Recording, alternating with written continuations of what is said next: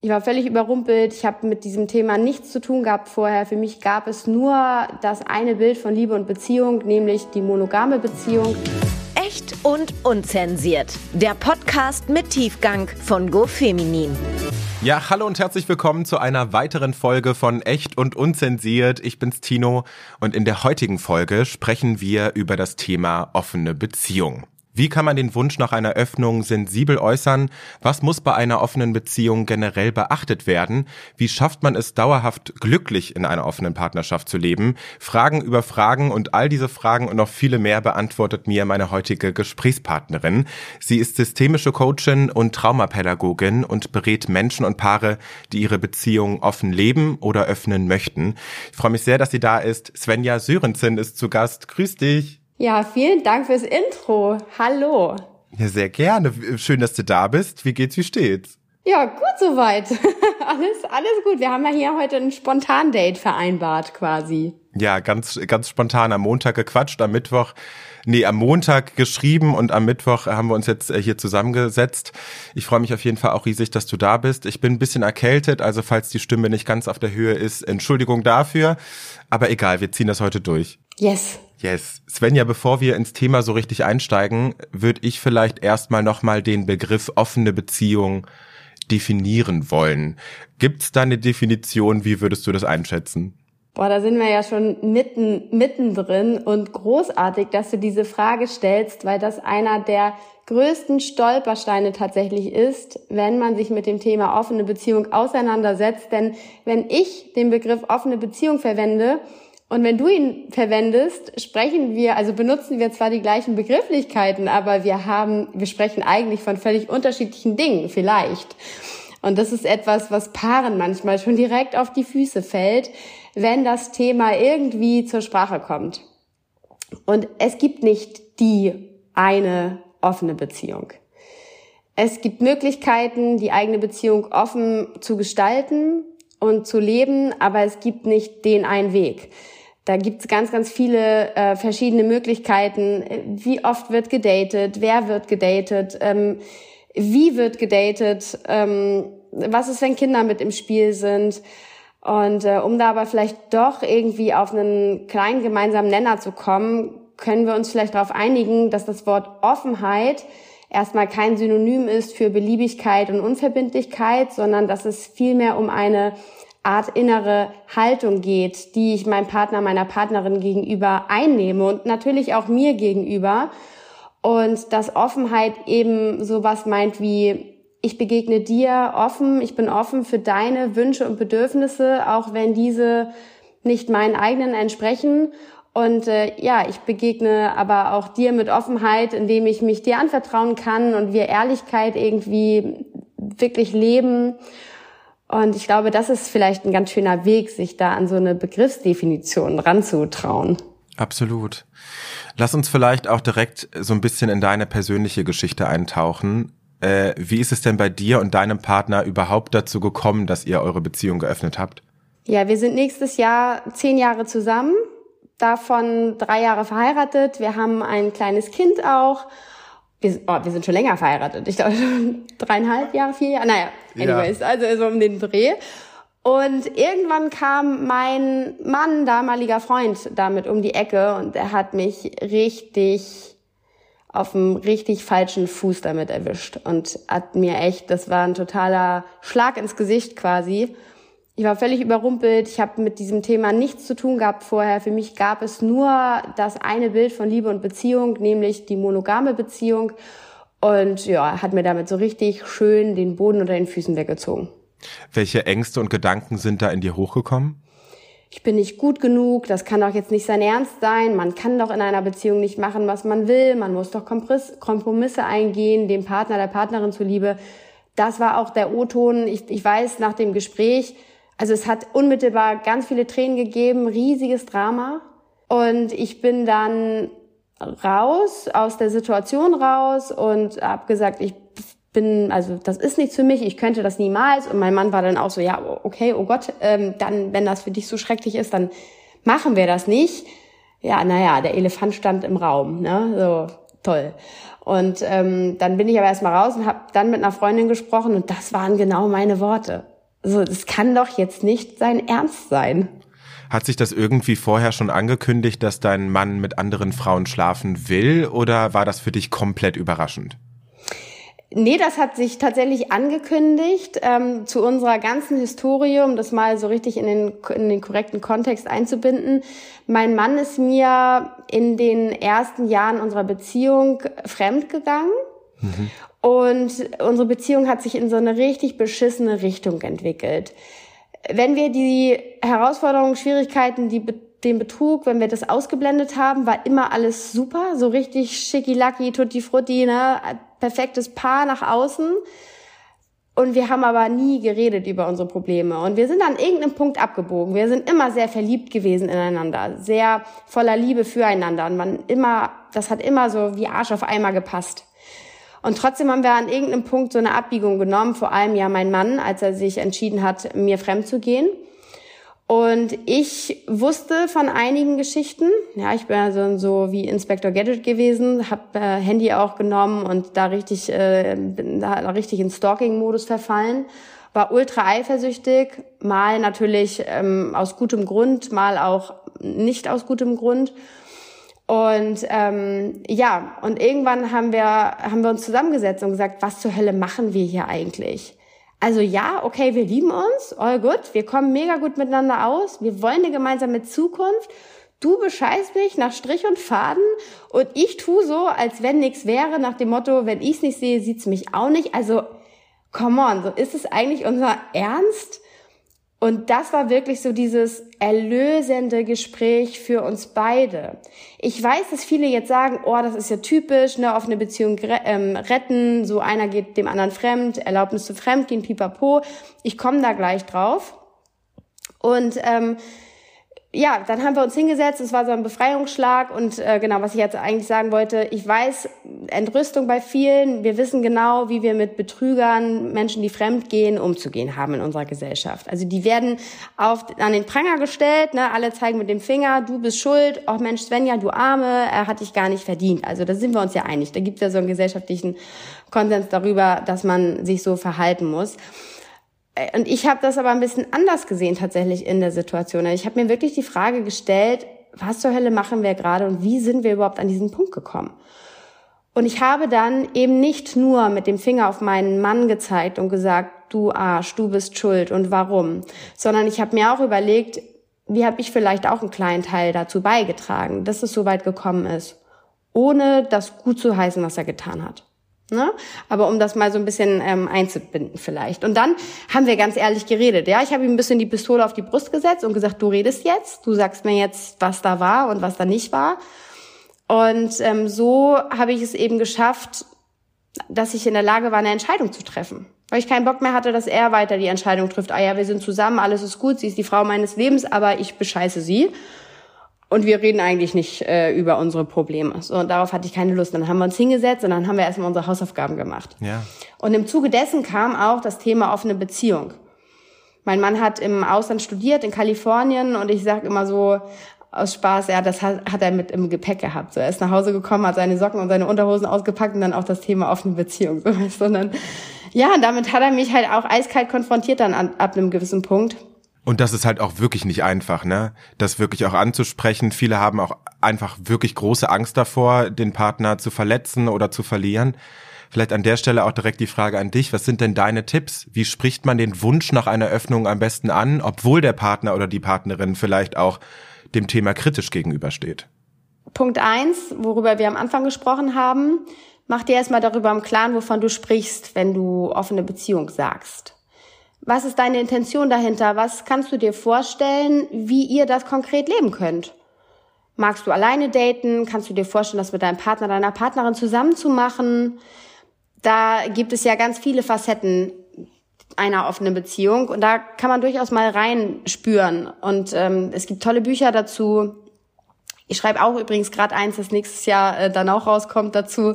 Und ähm, also da gibt es tolle Bücher dazu, die man sich anschauen kann. Es gibt mittlerweile ja auch einige Leute auf Social Media, die da so ein bisschen enttabuisieren. Äh, und dann äh, versuch mal einen guten Zeitpunkt zu finden. Ja, das heißt generell für emotionale, konfliktträchtige Gespräche macht es immer Sinn, vorher einmal zu schauen, habe ich gerade genug Kapazität?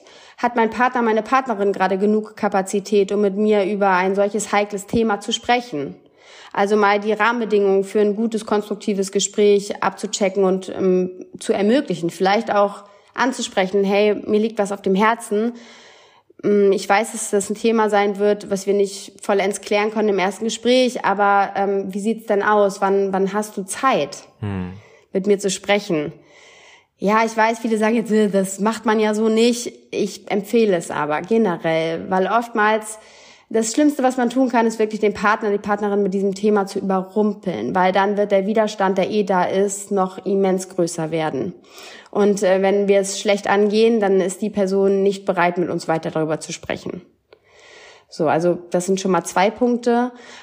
Und als Vorbereitung unbedingt mal überlegen, hey, was glaube ich, welche Ängste und Sorgen ich bei meinem Partner, bei meiner Partnerin schüren werde? Was glaube ich, mit welcher, mit welcher Reaktion kann ich rechnen? Wir kennen ja unsere Lieben. Ne? Wir haben ja, viel, vielleicht ist das Thema ja auch schon mal aufgekommen. Wie ist das mit meinem Partner, meiner Partnerin? Hat die schon mal Erfahrung gemacht? Ist sie schon mal betrogen worden? Hat die ein Thema mit Eifersucht, Verlustangst und Co.? Also da mal wirklich so ähm, empathisch reinspüren, was könnte ich vielleicht auslösen in dem anderen mit meiner Idee. Ähm, Raum dafür schaffen, für Entrüstung, Raum dafür schaffen, dass der Partner vielleicht völlig aus allen Wolken fällt. Und immer wieder und dann nicht so gegenhalten und sagen, ja, aber stell dich doch nicht so an, sondern wirklich sagen, ich verstehe das, ich verstehe, dass du Angst hast. Bitte erklär mir, was, was geht in dir vor? Und nicht versuchen, den eigenen Wunsch jetzt irgendwie durchzudrücken und das in einem ersten Gespräch so klären zu wollen, sondern den Partner an die Hand zu nehmen und zu sagen, ich wünsche mir, dass ich offen, also ich wünsche mir, dass wir offen sein können. Und nur weil ich einen Wunsch äußere, heißt es ja noch lange nicht, dass darauf auch wirklich Konsequenzen und Taten folgen müssen. Zumindest nicht sofort. Ne? Es ist ein Prozess, ein langer Prozess. Ich frage mich, wie lange hat es bei euch gedauert vom ersten Gespräch bis zur wirklich aktiven Ausführung der offenen Beziehung? Monate. Ja.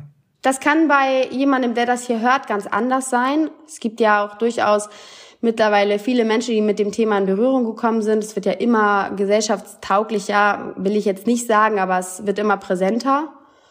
Und spätestens nächstes Jahr kommt niemand an dem Thema vorbei, sich zumindest mal damit auseinanderzusetzen. Deswegen ist es total cool, dass die Zuhörerinnen und Zuhörer sich das jetzt anhören und hoffentlich ja auch mit offenem Herzen sich das anhören. Ja. Weil es macht total Sinn, dass das Thema immer mehr kommt, weil worum geht es? Es geht, es geht ja um das Thema selbstbestimmt lieben und selbstbestimmt leben. Und das tun wir immer dann, also selbstbestimmt sind wir immer dann, wenn wir die Optionen kennen, die es gibt und diese mal abgleichen mit unseren eigenen Wünschen und Bedürfnissen und dann eine Entscheidung treffen, hey, was passt eigentlich zu uns? So wie wir das ja in jedem anderen Bereich unseres Lebens auch machen. absolut. Bei einer offenen Beziehung geht's ja auch viel um Regeln und Absprachen. Wie seid ihr da rangegangen und gibt's vielleicht auch generell was zu beachten? Regeln sind am Anfang so ein bisschen der Strohhalm, an dem man sich festklammert, wenn einem, wenn man das Gefühl hat, man verliert die Kontrolle. Und das ist ja auch so. Monogamie gibt einen festen Rahmen vor. Ermöglicht uns, dass es viele Regeln gibt, die einfach existieren, ohne dass man die vorher eigentlich mal wirklich ausdiskutiert hat. Es gibt so eine linke, rechte Grenze und dafür sind Regeln und Absprachen in einer offenen Beziehung natürlich auch da. Am Anfang gibt es häufig viele Regeln. Es gibt auch Regeln wie nicht küssen oder nicht mit jemandem, also nicht mehrfach mit einer Person. Und natürlich auch da wieder, was steckt denn hinter so Regeln? Das ist ein Ausgleich des erlebten Kontrollverlustes. Wir haben immer gerne die Kontrolle und eine offene Beziehung zu führen und zum Beispiel die sexuelle Exklusivität in der Beziehung aufzuheben. Das bedeutet, ich lasse dich los. Ich vertraue dir, dass du auch, dass du Entscheidungen triffst, die auch mit in meinem Sinne sind, im Sinne unserer Partnerschaft. Und deswegen stellt, stellt die Regeln auf, stellt eure Regeln auf Ne, überlegt euch Rahmenbedingungen, wo ihr euch traut, ähm, erste Schritte zu gehen. Und dann schaut einfach mal, welche Regeln und Absprachen sich als, ja, welche für euch funktionieren und bei welchen ihr vielleicht auch denkt, okay, das, das ist jetzt nicht wirklich praktikabel. Hm. Wichtig ist vielleicht auch zu sagen, dass nichts in Stein gemeißelt ist. Ja. Ne? Ich habe zum Beispiel auch äh, gehört, dass manche Leute dann auch ganz klar in die Konfrontation gehen und sagen, heute geht's mir nicht gut, wäre es für dich okay, wenn du heute nicht nichts machst. Ne? So erging uns das tatsächlich während der Schwangerschaft.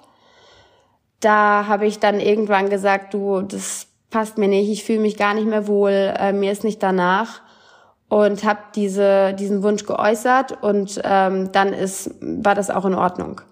Das ist super super wichtig, dass man da auch irgendwie so, dass die Beziehung halt dynamisch bleibt. Hm.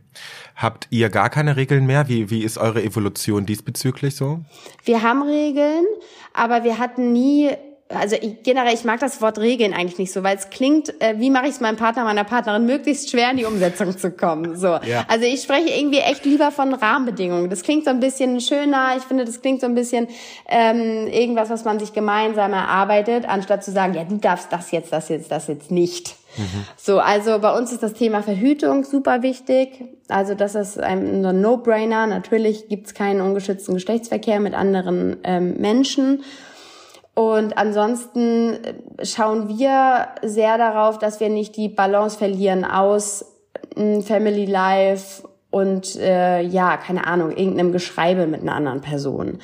Hat es in der Vergangenheit auch schon gegeben, dass ähm, einer von uns gesagt hat, das ist mir gerade zu viel. Weil wir sind halt einfach wie jeder von uns irgendwie super busy.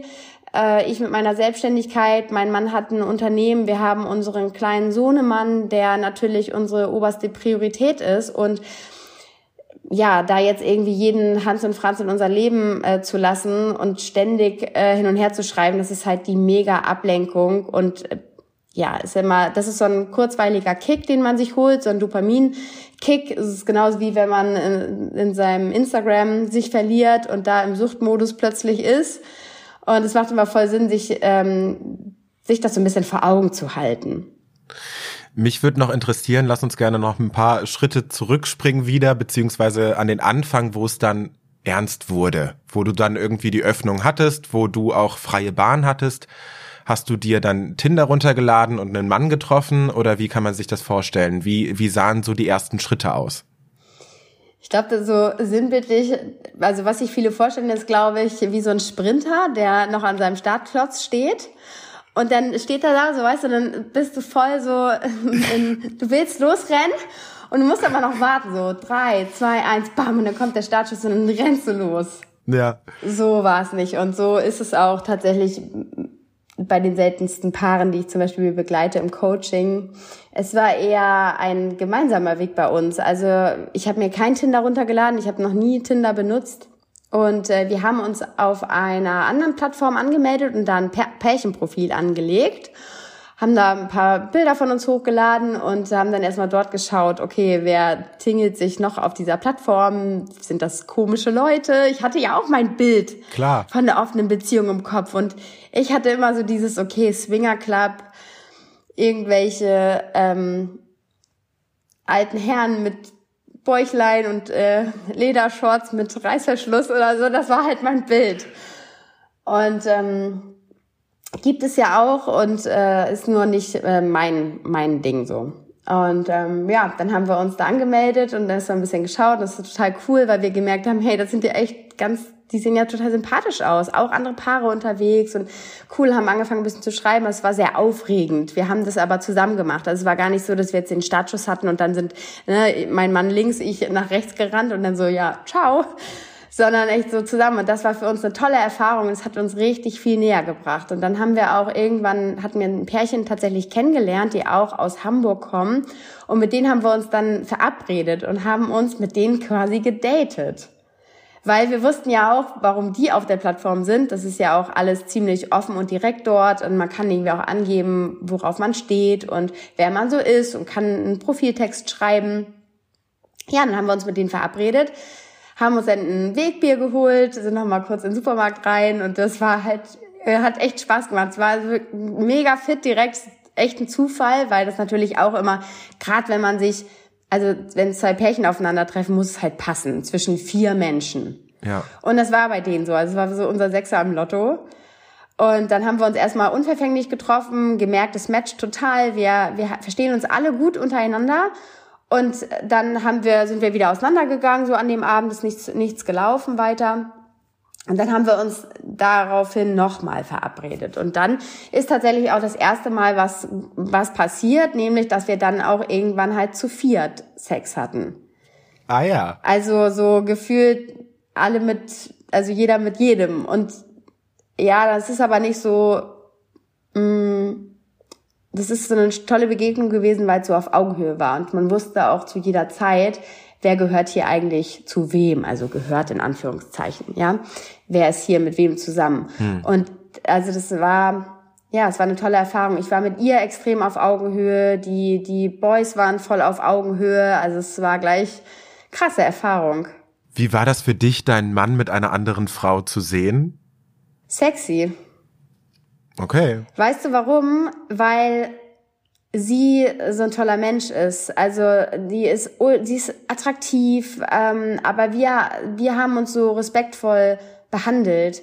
Das war keine Konkurrenz für mich. Und das macht eben auch einen riesengroßen Unterschied. Weil viele sagen ja auch, bah, eklig, ich könnte mir das niemals vorstellen. Nee, wahrscheinlich auch vor allem deshalb nicht, weil du dir wahrscheinlich eine Person vorstellst, gegen die du grundsätzlich schon mal eine Abneigung hast. Mhm auch wenn die Person noch gar nicht existiert, aber du kreierst dir da im Kopf jemanden, den du scheiße findest. Das hat aber mit der Realität nichts zu tun, sondern zeigt viel mehr, dass wir mit uns selber nicht im Reinen sind. Dass wir grundsätzlich, und gerade Frauen haben das ganz extrem. Hast du schon mal was gehört von dem Begriff internalisierte Misogonie? Das meint so verinnerlichter Frauenhass. Mhm dieses Konkurrenzdenken unter Frauen. Also das haben nicht nur Frauen zu Frauen, das haben auch Männer zu Frauen, aber so dieses sich schlecht machen, sich in Konkurrenz sehen mit anderen. Und das spielt da krass natürlich mit rein. Deshalb ist das, mache ich das auch immer als kleine Übung mit jemandem, der sich mit dem Thema eigentlich gerne auseinandersetzen möchte, aber merkt halt so, boah, so einen krassen Widerstand, kann sich gar nicht vorstellen. Das ist immer so die erste Frage, wen stellst du dir denn vor? Und wie wäre das, wenn du das Gefühl hättest, hey, das ist jemand, der respektiert mich, der ist auch super gepflegt, sieht irgendwie toll aus, ne? Ich kann mich mit dem gut unterhalten, würde das was ändern in der Situation? Dann kommt meistens sowas wie, ah ja, okay, du hast recht. Es klingt für mich aber danach, dass man es einfacher hat, wenn man die Person auch kennt und sieht und dabei ist, als wenn dann doch was separiert passiert und du nicht genau weißt, was Sache ist, oder? Ja, ich würde sagen, das ist einfacher tatsächlich, weil wir da auch wieder das Thema haben, wenn du dabei bist, ja, wenn ich in der Situation dabei bin, dann habe ich ja ein Stück weit auch die Kontrolle darüber, was passiert. Ich sehe ja mit meinen Augen, was passiert und muss ja nicht mein Hirn anschmeißen, dass irgendeine Story sich da zusammenmixt.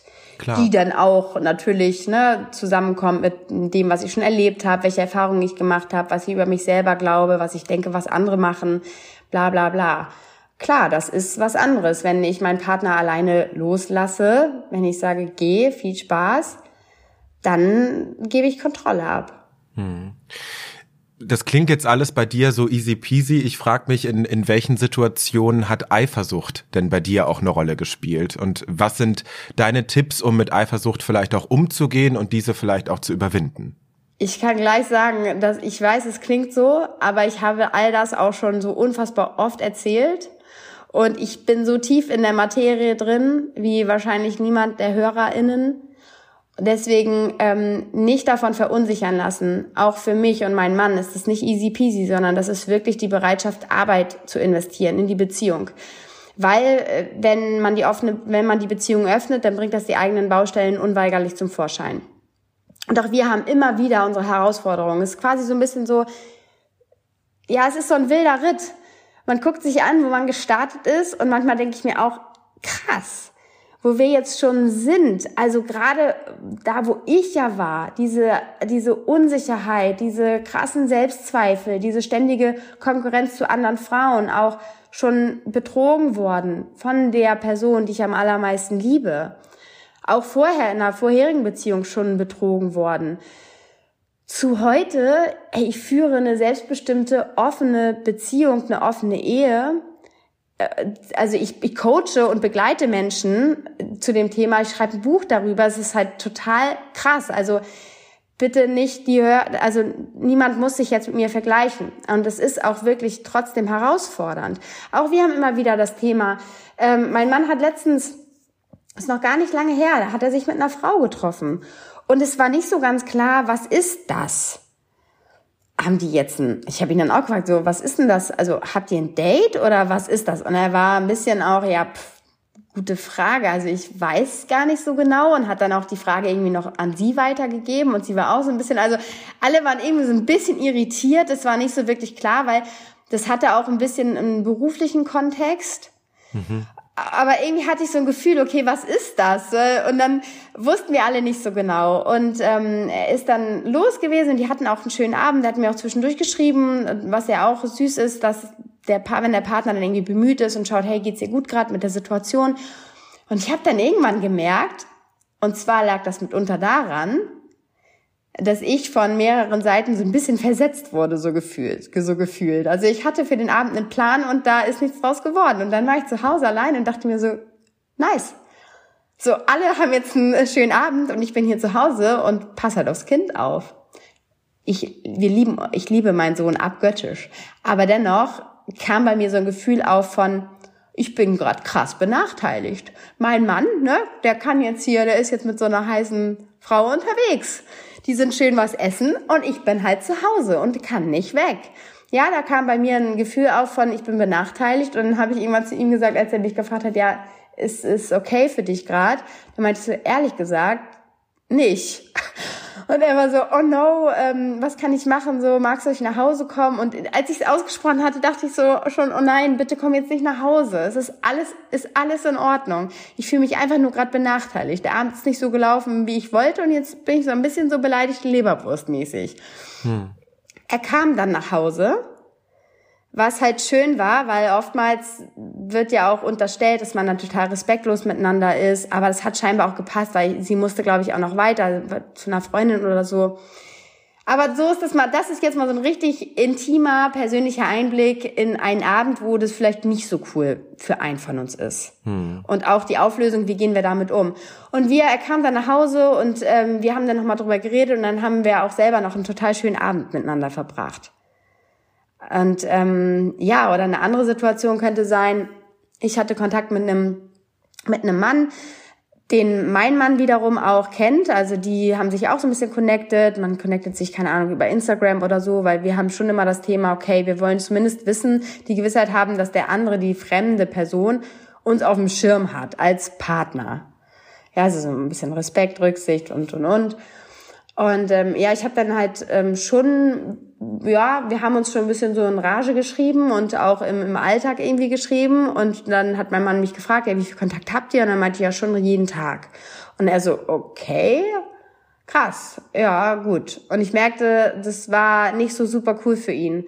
Und dann haben wir auch wieder drüber gesprochen und ähm, sind einmal durch diesen Konflikt durchgegangen und jetzt nicht so, dass mein Mann gesagt hat, ich will, dass du keinen Kontakt mehr mit ihm hast, sondern er hat auch geschaut, okay, was stört mich eigentlich daran? Und so lösen wir dann immer diese Konflikte so ein bisschen auf. Weil klar könnte er jetzt sagen, ich will nicht mehr, dass du Kontakt mit ihm hast. Und ich hätte auch sagen können, ich will, dass du nach Hause kommst, du darfst dich mit ihr nicht mehr treffen, mach, dass mein doofes Gefühl weggeht. Kann man so machen, aber es löst ja das Gefühl nicht auf. Dann kommt ja die nächste Situation, dann geht's einem wieder scheiße. Deswegen macht es total Sinn, dann mal in die Metaperspektive zu gehen, zu gucken, was passiert hier eigentlich gerade und wie können wir die Situation lösen. Okay, klingt auf jeden Fall plausibel. Und ja. es ist anstrengend. Ey, das ist, ja, das ist super anstrengend. Ja. Aber ich, ich, ich liebe das halt trotzdem auch. Weil dieser wilde Ritt und das ist, das macht Spaß und man wächst immer wieder übereinander, äh, ja, über sich selbst hinaus. Und ich, ich stehe drauf, ich mag das. Hm. Oft steht ja auch die Frage im Raum, erzählen wir uns von unseren Solo-Abenteuern oder nicht? Ihr macht es so, ähm, würdest du das jedem empfehlen? Ist das vielleicht auch notwendig, um sich mit dem Schmerz mal auseinanderzusetzen? Oder sollte man sich vielleicht auch schützen und Unwissenheit ist da auch gar kein schlechtes Tool? Wie, wie schätzt du das ein? Ich glaube, da ist um, irgendwie so ein bisschen in der Mitte, ist glaube ich ganz gesund, also sich irgendwo in der Mitte zu treffen gar nichts wissen zu wollen, ist natürlich so ein bisschen ja, wie ich das auch früher gemacht habe. Wenn ich es nicht sehe, sieht's mich auch nicht. Und äh, ich will nichts wissen, weil was ich nicht weiß, macht mich nicht heiß, was es da so alles für Sprüche gibt. Die Frage ist ja, warum will man so damit umgehen? Also ist es wirklich Schmerzvermeidung? Was ist es? Da würde ich echt mal ja so ein bisschen drauf gucken. Kann man natürlich so machen. Ey, wenn man damit gut fährt, so who am I to judge? Also wenn das jemand so machen will, all good, sollen die Leute machen. Ähm, das Gegenteilige wäre quasi, ich will alles wissen und zwar jedes kleinste Detail. Gibt es auch. Auch da sage ich, okay, warum willst du alles wissen? Was ist die Intention dahinter? Und was machst du mit den ganzen Informationen? Kriegst du die dann und du kannst dir sagen, ah ja, okay, jetzt weiß ich wirklich alles, es hilft mir, mir ein Bild zu machen, wie es abgelaufen ist, gibt mir vielleicht ein Stück weit Kontrolle, wie auch immer, und ich kann es dann abhaken oder bohre ich immer und immer und immer weiter und ich gebe mich eigentlich gar nicht mit den ehrlichen Antworten zufrieden, die ich bekomme. Auch da, weil beides kann, beides kann ein Weg sein, aber trotzdem nicht gut für einen selber.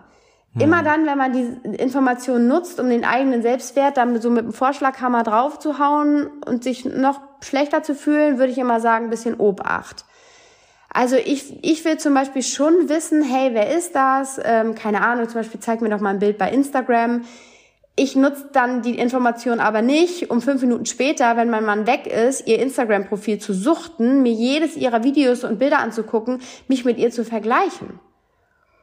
Sondern ich nehme das mehr, um ein Gefühl zu bekommen für die Person. Das ist aber auch Entwicklung. Früher habe ich das ganz anders gemacht. Und da wäre ich drei Stunden beschäftigt gewesen. Da hätte ich nicht nur das Instagram-Profil gesuchtet, sondern da hätte ich sie auch gegoogelt, hätte herausgefunden wahrscheinlich, wo sie wohnt, welchen Arbeitgeber sie hat. Also so, ne? Klar. Um euch da mal einen Einblick zu geben. Also wenn jemand jetzt zuhört und selber super eifersüchtig ist und trotzdem, wie ich das damals auch hatte, sich aber denkt, hey, was ist das? Offene Beziehung. Irgendwie reizt mich das Thema. Es ist alles möglich. Inwiefern spielt sich gegenseitig Vergleichen eine Rolle, dass man irgendwie so guckt, so, ah, mein Partner hat jetzt x Leute irgendwie gehabt und ich nur so viele? Spielt das eine Rolle? Ja, ich denke schon. Ähm, es spielt schon eine Rolle. Wenn natürlich das Verhältnis total unausgeglichen ist, wird das auf kurz oder lang irgendwie zur Sprache kommen. Also ist mir noch nicht begegnet, dass einer das jetzt, also beide sich committen, das irgendwie offen zu leben und ah ja, einer ist ständig on Tour und der andere ist im Zuhause und kümmert sich alle, äh, um alles und hält dem anderen den Rücken frei. Ähm, ich glaube, dass das immer mal wieder auch zur Sprache kommen kann und eine offene Beziehung ist quasi so der Multiplikator für all das, was in deiner Beziehung nicht gut läuft.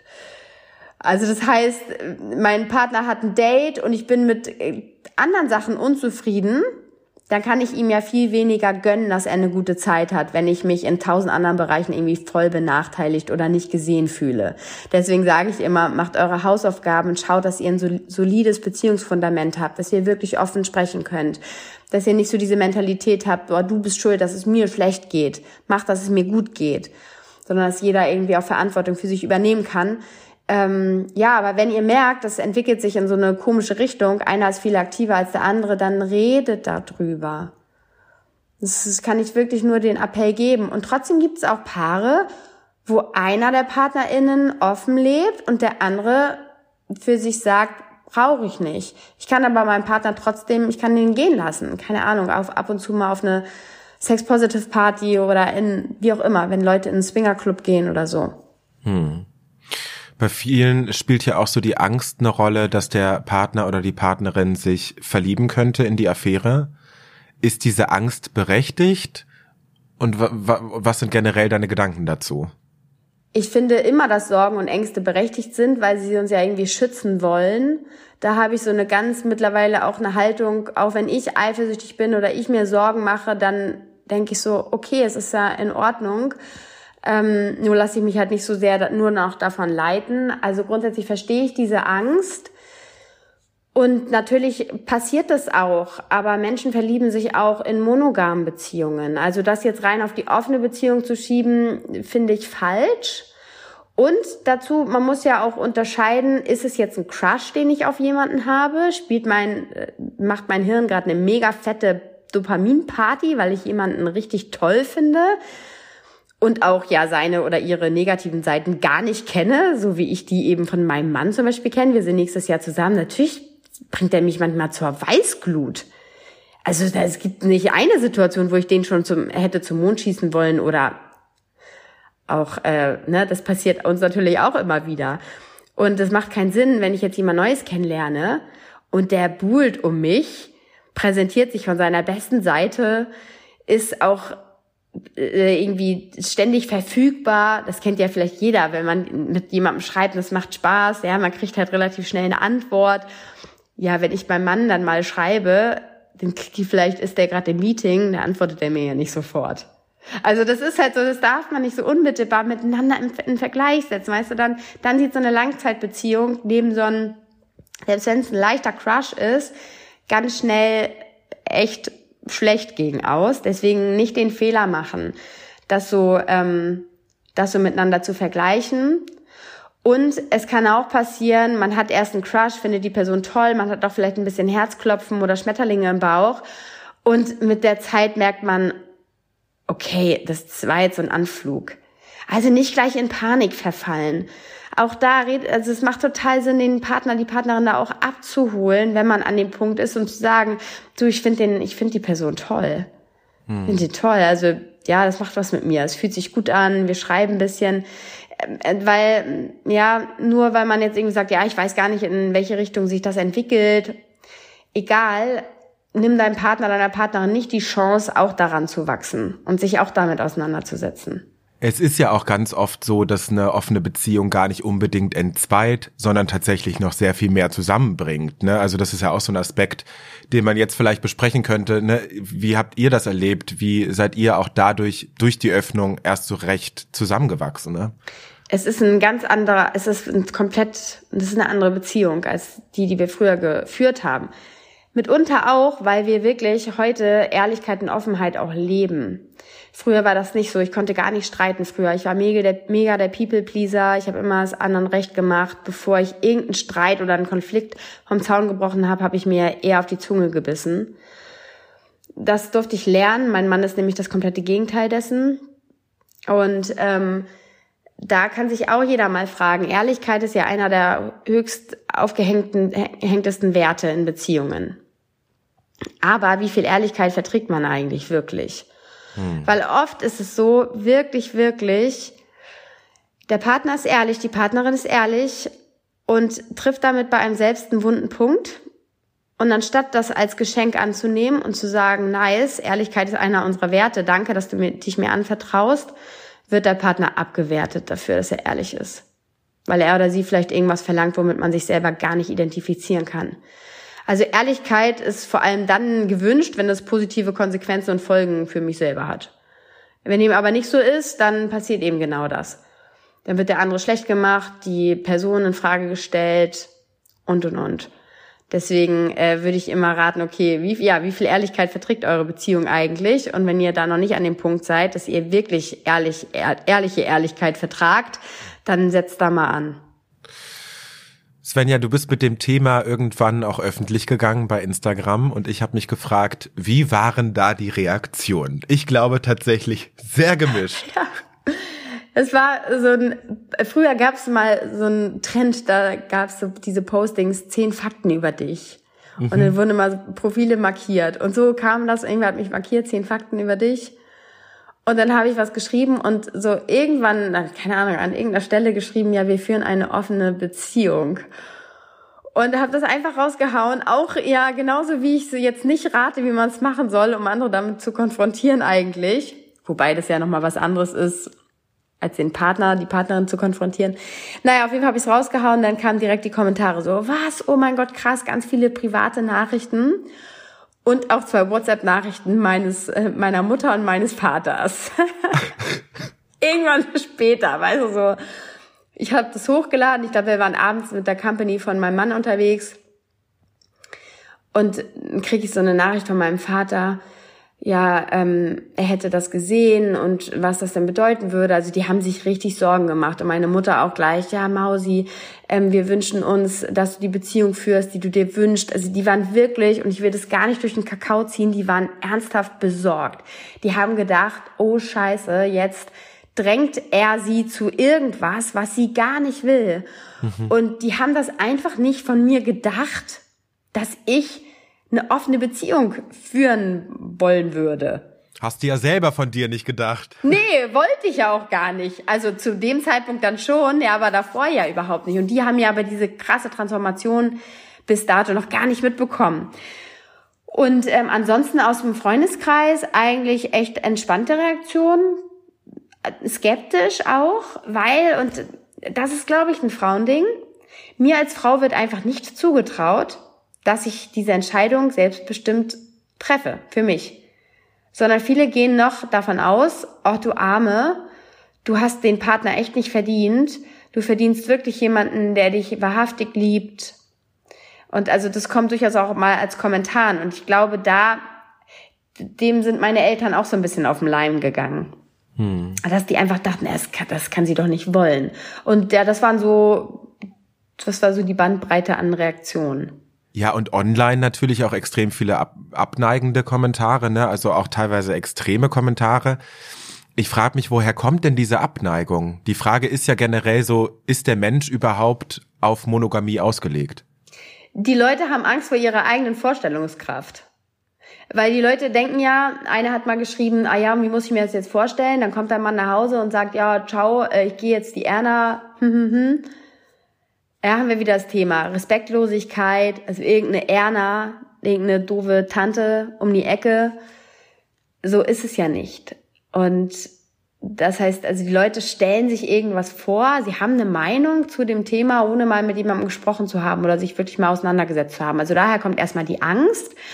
Und es fühlt sich auch kacke an, wenn dir jemand aufs Butterbrot schmiert, ey, du steckst in der Beziehung in etwas so lebenswichtigem und du hast dir ernsthaft noch nie Gedanken darüber gemacht, was für eine Art von Beziehung du führen willst und super viele Leute haben auch schon Erfahrungen damit gemacht, dass die halt beschissen worden sind, dass die betrogen worden sind. Und das ist eine bittere Pille, die man da schlucken muss, wenn jemand wie ich sich da tanzend und ne, fröhlich und lustig hinstellt und sagt, Leute, es gibt noch mehr als äh, Monogamie und du hast offensichtlich noch nie darüber nachgedacht.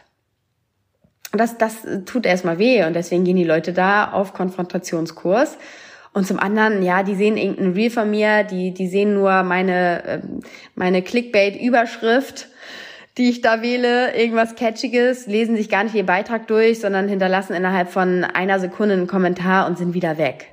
Hm. Genau. Und äh, was war, du hattest noch äh, gerade noch was anderes gefragt. Ne, diese Frage generell, ob Monogamie überhaupt das eine war, das ne, die eine Wahrheit ist oder das die eine Art zu leben. Definitiv nicht die eigene Wahrheit. Es ist gesellschaftlich konstruiert. Monogamie hatte einen einfachen Sinn und Zweck, nämlich Besitzverhältnisse klar zu machen. Es stammt mitunter aus einer Zeit, als die Frau noch der Besitz des Mannes war wo klar sein musste, wem gehören die Kinder, wer wird den Hof und die Tiere er, ähm, erben, wenn der Mann nicht mehr da ist und wem gehört die Frau. Und Monogamie ist auch ein Konzept, was auf, ähm, darauf ausgelegt ist, dass wir im Durchschnitt 38 Jahre leben. Mhm. Und ähm, wir haben uns, wir haben ja auch die Monogamie, die ursprüngliche Monogamie, haben wir ja auch schon angepasst an unsere modernen Verhältnisse. Weil was bedeutet Monogamie? Ein Ehe nicht ein Beziehung, sondern ein Ehe. Und äh, das heißt also auch kirchliche, kirchliche Eheschließung, Sex erst nach diesem Akt und ne, für immer nur ein Partner, eine Partnerin. Und so leben wir heute ja auch gar nicht mehr. Auch alle die, die den Finger auf mich zeigen, sagen, das ist doch keine echte Beziehung. Ja, aber monogam bist du auch nicht mehr im traditionellen, ursprünglichen Sinne, sondern wir sind heute seriell monogam. Das heißt, wir gehen von Beziehung zu Beziehung. Jeder hat ja so, keine Ahnung, drei, zwei, zwei bis vier Partnerschaften ähm, im Leben, so im, ne, im Durchschnitt. Und das, ähm, ja, und dann, dann gehen die Scheuklappen wieder auf, dann sind wir wieder nicht mehr interessiert an, an anderen Menschen und dann sind wir Single und dann ne, Scheuklappen ab und dann gucken wir wieder, werden die Fühler wieder ausgestreckt und so läuft das. Also wir haben das auch schon angepasst, deswegen ist es nur eine Frage der Zeit, bis auch offene Beziehung. Also es war nur eine Frage der Zeit, bis das immer präsenter wird. Ja, absolut. Ähm, eine Sache, die ich äh, zum Schluss gerne noch, gerne noch ansprechen wollen würde, ist der Fakt, dass ihr natürlich auch ein gemeinsames Kind habt. Und ich glaube, das ist auch so ein Thema, wo viele sich dran reiben. Kannst du da so ein bisschen was zu sagen? Inwiefern bekommt er von eurer offenen Beziehung überhaupt was mit? Und wie würdet ihr das auch in Zukunft managen? Unser Kind ist noch klein, er ist noch keine drei Jahre alt. Den interessiert das jetzt aktuell herzlich wenig, was Mama und Papa im Schlafzimmer machen. Ähm, und ja, das ist immer wieder ein Argument, oh Gott, die armen Kinder, was für Werte vermittelt ihr euren Kindern? Dazu kann ich nur sagen, äh, wir vermitteln unserem Kind wunderbare Werte, nämlich eine offene Gesprächskultur innerhalb unserer Beziehung, ähm, Rücksicht, ein liebevolles Miteinander und Verlässlichkeit. Und ähm, das sind Dinge, die ein Kind braucht, um zu einer starken, resilienten Persönlichkeit ähm, ja, heranzuwachsen. Kann ich mein Kind davor schützen, dass es irgendwie gehänselt, geärgert wird? Vollumfänglich nicht. Trage ich dazu bei, dass es Anlass dazu gibt? Ja, vielleicht schon. Aber wenn Kinder eine Zahnspange tragen oder vielleicht zehn Kilo mehr wiegen als ein anderes Kind, sind es auch Anlässe, dass Kinder gemein zueinander sind. Problem sind ja weniger die Kinder, sondern die Eltern. Hm. Weil Kinder ja auch das machen, was sie von ihren Eltern mitbekommen. Und ich bin unfassbar, also ich bin richtig, richtig, richtig stolz darauf, wie unser Sohn hier groß wird ähm, ich halte mich für eine gute Mama, nicht zuletzt, weil ich versuche sehr reflektiert zu sein. Und ähm, da kann ich auch für meinen Mann sprechen. Ja, wir sind natürlich trotzdem machen wir Fehler und sind keine perfekten Eltern, um Gottes Willen, das nicht. Aber dieses Argument, oh Gott, wie führt eine offene Beziehung, das arme Kind, ist halt völlig an den Haaren herbeigezogen. Auch da wieder, die Leute stellen sich irgendwas vor. Letztens schrieb jemand unter mein Reel, ein Kind hat es verdient. Und jetzt kommt's, das ist nämlich auch immer diese heteronormative Vorstellung, die wir haben von Beziehung. Mann, Frau, Kind, Hund, Haus. Hm? Und er schrieb irgendwie drunter, äh, ein Kind hat es verdient, nur einen Vater und nur eine Mutter zu haben und nicht drei oder vier. Und ich habe so gedacht, hä? Also es hat überhaupt gar keinen Sinn für mich gemacht. Wieso sollte denn mein Kind also wenn mein Mann und ich, wir würden uns trennen und wir würden wieder eine neue Partnerschaft eingehen, dann hätte mein Kind ja trotzdem, unser Kind ja trotzdem nur eine Mutter und einen Vater. Also, also ja. so manchmal so Argumente, die so völlig, die machen für mich gar keinen Sinn. Also ich verstehe diese Sorge, ja, ein Kind braucht konstanten Verlässlichkeit. Das hat, hat, haben Kinder ja, auch wenn Menschen in offenen Beziehungen leben. Also und Monogamie ist ja auch kein kein Qualitätsmerkmal dafür, dass du jetzt äh, eine gute Mutter oder ein guter Vater bist. Also ganz im Gegenteil. Absolut. Äh, nee, nicht, auch nicht ganz im Gegenteil, aber es ist einfach kein Garant. Ja, ja. Wie stellst du dir eure Zukunft vor? Wirst du für immer offen leben oder wird es irgendwann wieder zurückgehen in die Monogamie?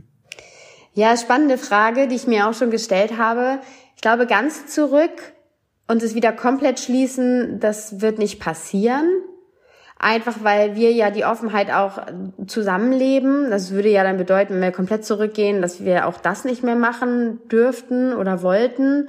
Ähm, ich glaube tatsächlich, dass auch wir uns weiterentwickeln äh, im Kleinen an den Reibungspunkten irgendwie weiter wachsen, die wir, die wir auch haben, über die ich auch schon gesprochen habe. Und ehrlich gesagt freue ich mich drauf, so weil ich davon überzeugt bin, dass ich mich am Ende meines Lebens an eine Beziehung erinnere, die mir halt Herzklopfen bereitet hat. Und nicht, weil ich fünfmal die Woche in einem fremden Bett rumgesprungen bin, sondern weil ich mit meinem Mann eine furchtbar innige Beziehung führe und ein inniges Verhältnis habe und wir uns respektieren auch in unserer Verschiedenheit. Und das finde ich, finde ich wunderschön. Absolut. Schönes Schlusswort. Svenja, vielen, vielen Dank für deine Offenheit und deine Impulse. Ich nehme auf jeden Fall, ja, bestimmt auch ganz viel mit für meine Zukunft und äh, einige ZuhörerInnen ganz genauso. Vielen Dank. Gerne, vielen Dank. Für alle, die noch mehr über dich und deine Arbeit erfahren wollen, wo kann man dich denn am besten finden? Instagram und TikTok sind so die beiden Anlaufstellen. Svenja Sörensen, da findet man mich und kann da auch unmittelbar mit mir in Kontakt treten. Sehr schön. Und mir bleibt nur noch zu sagen, das war die finale Folge der dritten Staffel von Echt und Unzensiert. Danke für all eure Unterstützung. Falls ihr den Podcast noch nicht abonniert habt, dann wird's jetzt allerhöchste Eisenbahn, damit ihr den Start der vierten Staffel in einigen Wochen nicht verpasst. Ich freue mich schon sehr drauf. Bis dahin, bleibt gesund und macht's gut. Euer Tino. Danke, Svenja. Danke.